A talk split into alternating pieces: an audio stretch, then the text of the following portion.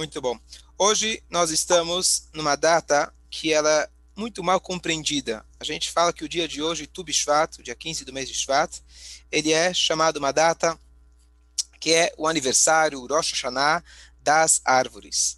Vussis Rosh Hashanah das árvores. Desde quando a gente comemora aniversário das árvores?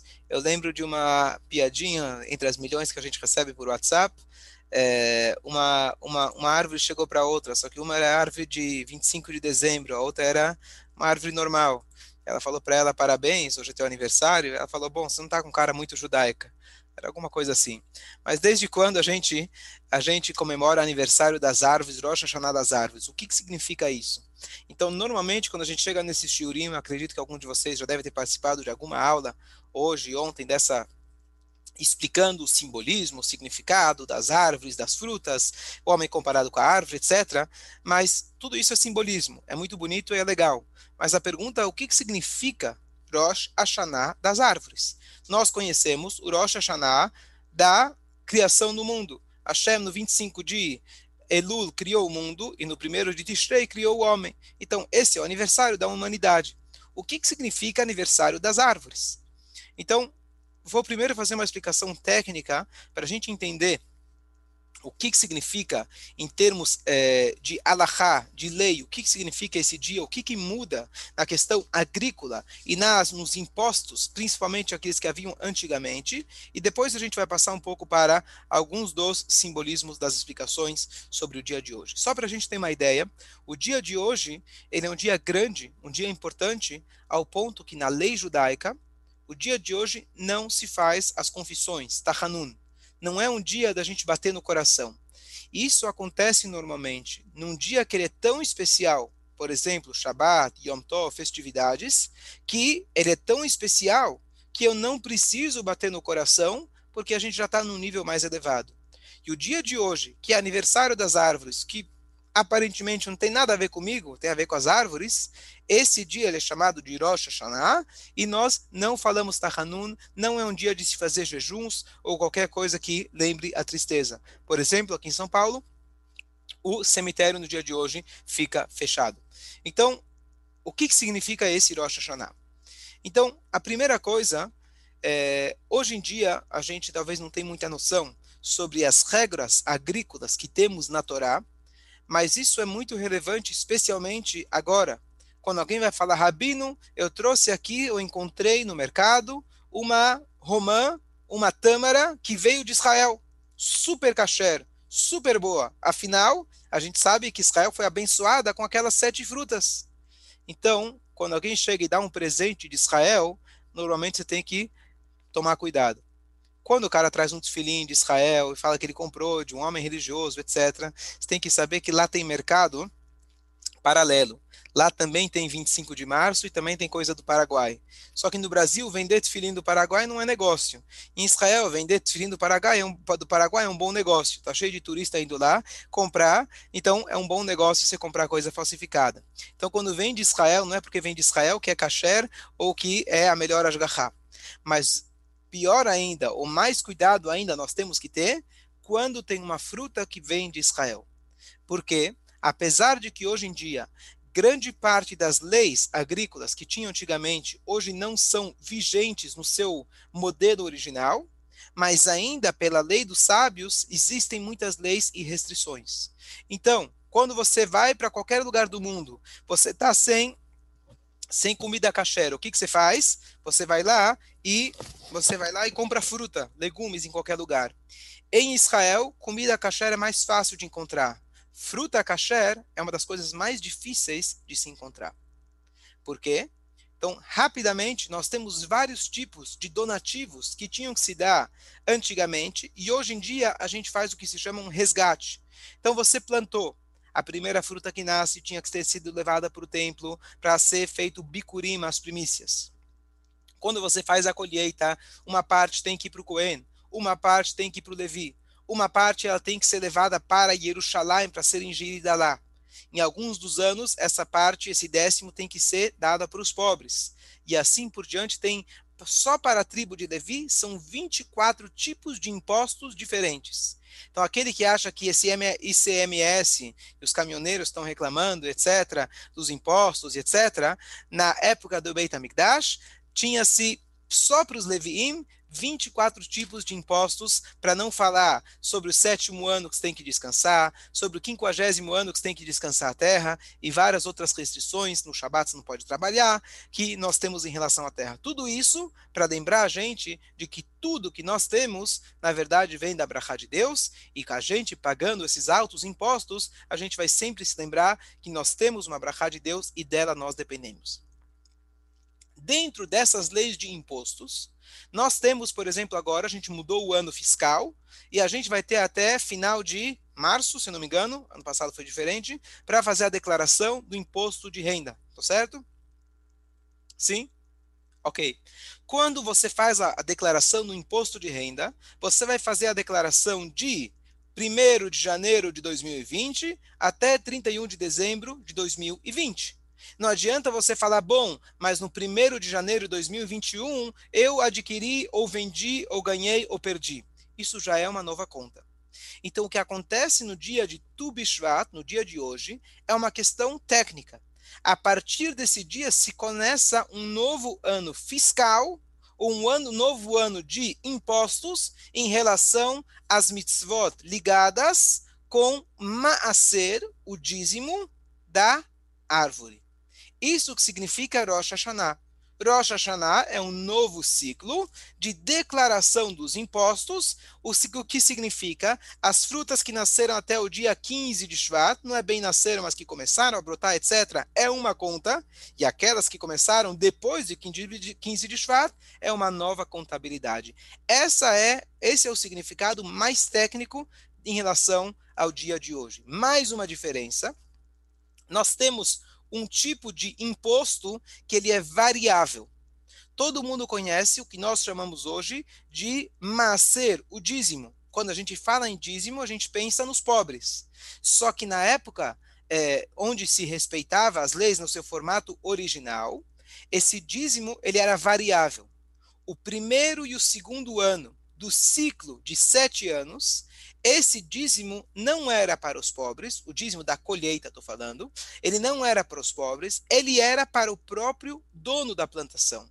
Ele tinha que pegar um dízimo de tudo aquilo que ele colheu, levar para Jerusalém e ingerir esse dízimo em Jerusalém. Era uma forma dele reunir a família, comendo os frutos e agradecer a Deus. Agora, no terceiro ano do ciclo de sete e no sexto ano, ao invés dele ir para o templo, ele dava esse dízimo para os pobres. No terceiro ano e no sexto ano. O que significa ano? Quando que muda esse ano que você diz essa fruta nasceu no segundo ano, que deve ser comida em Jerusalém, essa fruta nasceu no terceiro ano, que deve ser dado aos pobres, a, o marco da mudança é o dia de hoje. Então, isso que significa Rosh Hashanah, o início do ano das frutas, das árvores. Então, isso é uma coisa que acho que a maioria das pessoas esquece de explicar, mas essa é a essência básica da explicação mais simples do dia de hoje. Então, é um marco do ano fiscal, é um marco da, é, é, é da, da, da, das árvores, aonde você separa um tipo de dízimo, um tipo de imposto do imposto do ano que vem. Essa é a explicação simples do dia de hoje. Então, só para explicar qual que é o fundamento de todos esses, é, de todos esses impostos que nós temos na Terra, é, o fundamento não é um dogma, é um fundamento muito simples. É a gente é, educar a nossa cabeça, o nosso bolso principalmente, para que a gente entenda que tudo que nós temos vem de Hashem.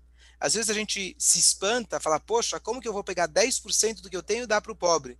Você não tem ideia como que era quando você vivia do campo. Hoje em dia, só para um, algo, algo prático, se eu hoje vou na Santa Luzia e eu vou lá e compro uma tâmara que vem de Israel, o que eu preciso fazer não é difícil. Eu vou pegar um pedaço de uma tâmara ou uma tâmara e eu vou ler um texto.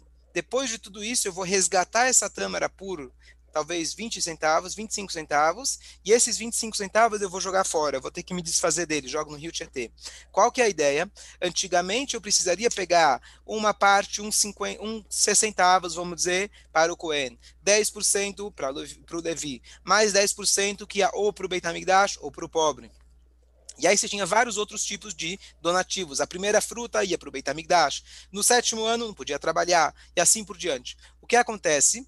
É, hoje em dia, se eu não estou perto do ano da Shemitah, eu estou tranquilo. Eu sei que essa, essa tâmara que eu fui no Santa Luzia não é do ano de Shemitah. A gente está longe do ano de Shemitah. Então, da onde essa tâmara aqui que eu preciso fazer? Eu preciso garantir que todos os impostos dela sejam feitos. Uma vez que hoje em dia esses impostos eles não, eles não são na sua lei original da Torá, porque eu não tenho um Cohen para dar, porque o Cohen está impuro. Eu não tenho um Levi para dar, porque o Levi está impuro. Eu estou impuro. Então, o que, que eu faço pela lei dos sábios, eu faço tudo isso, mas o resgate disso é um valor mínimo. Então eu pego todos os impostos num único texto, declaro eles e eu resgato tudo isso por uma pequena moeda. E essa moeda eu me desfaço. Então, em termos práticos, isso é algo muito simples de fazer hoje em, dia. Então você pega essa moeda e você se desfaz dela porque você não pode ter proveito. Nessa moeda, ela teria todos os impostos dela. Agora, na época do Beit HaMikdash, a Torá fala para a gente textualmente, por que você precisa descansar no sétimo ano? Kili Kolaaretz, porque a terra pertence a mim. Por que você precisa dar para o Cohen? Porque o Cohen ele não recebe uma parte na terra de Israel, justamente para ele poder se dedicar para o Beit HaMikdash, se dedicar para Deus. Você deveria estar dedicado a vida inteira para Deus, mas Deus colocou você numa posição que você tem que trabalhar. Então pegue uma porção daquilo que você tem e você dá para o Cohen, que representa Hashem, e dessa forma você vai se acostumar e perceber ter, se conscientizar de que tudo que você tem é de Hashem. Então a ideia é você é, é, imbuir tudo aquilo que você tem, principalmente o bolso, de Torá, de Deus, de divindade. Então, esse é, é, é, é uma, é uma lei é, complexa, difícil muitas vezes, mas a, a, a, razão dela não é difícil da gente entender. Porque se tudo, de tudo que a gente ganha, a gente dá uma parte, uma grande parte, para o Cohen, para o Beit assim por diante, a gente começa a viver uma vida mais espiritualizada, com uma fé plena e completa de que o meu dinheiro, a minha parnassá não é minha, não é fruto do meu esforço, e sim ela literalmente é uma de Hashem. E quanto mais eu dou, mais eu recebo. Eu vi uma, uma explicação bonita, ouvi do Rabino Davi Weitman, um shiur antigo que ele deu, que ele falou que a única coisa na natureza que nós temos, que quanto mais ele dá de si mesmo, mais ele recebe, é o leite materno. O leite materno, quanto mais o bebê ele mama, mais ele consegue incentivar uhum. para que a mãe tenha mais leite. Então assim funciona também a tzedakah. A vaca também é a mesma coisa. Então, quanto mais tzedakah você dá, você está incentivando, você está naturalmente, consequentemente, fazendo com que você mesmo tenha mais. Mas esse ciclo, você primeiro precisa ter a coragem de dar, e aí você vai receber em troca. Ok, agora a parte dos simbolismos desse dia é um pouco mais é, fácil da gente entender, menos técnico e provavelmente mais famoso. Mas eu queria trazer um aspecto, um ponto muito é, importante da gente saber para o dia de hoje, que é, é uma, um mamar, um, um, um, pronunciamento que o Rebbe fez muitos anos atrás sobre o dia de hoje que a gente recebe uma brachá especial.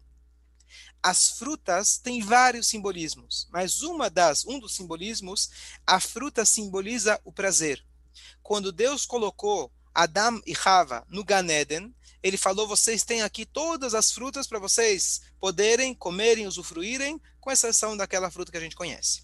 E agora, o que acontece? A fruta, ela não é algo essencial para o ser humano. Apesar das várias vitaminas que ela contém, a Torá fala para a gente que o essencial do ser humano é o pão. O pão é o alimento do homem. Carne também passa a ser, digamos assim, se não é essencial, mas é o segundo, talvez o segundo mais essencial. Quando não havia doce, não tinha descoberto o açúcar e etc., a sobremesa era sempre o quê? Uma fruta. Às vezes, às vezes alguns ainda que estão em dieta, ainda essa é a única sobremesa. O que acontece? Ela é sobremesa. O que, significa sobremesa? Não é essencial. Ela vem, na verdade, trazer um prazer, trazer um sabor. E isso é comparado, de certa forma, com o estudo da Torá. O cumprimento das mitzvot, a base deles é o Kabbalatol. A pessoa fazer porque Deus mandou. Eu vivo uma vida onde eu respeito aquilo que Deus mandou eu fazer. A pessoa ela só cresce, ela só interioriza o conceito das mitzvot quando ela estuda a Torá. Aí ela passa a ter prazer nas mitzvot. Você entende os porquês, você com, começa a criar gosto por aquilo que você faz. E por isso que a gente estuda a Torá e a gente faz shiur. O dia de hoje, diz o Rebbe, é o dia que nós recebemos uma bênção especial para nós termos prazer no estudo da Torá.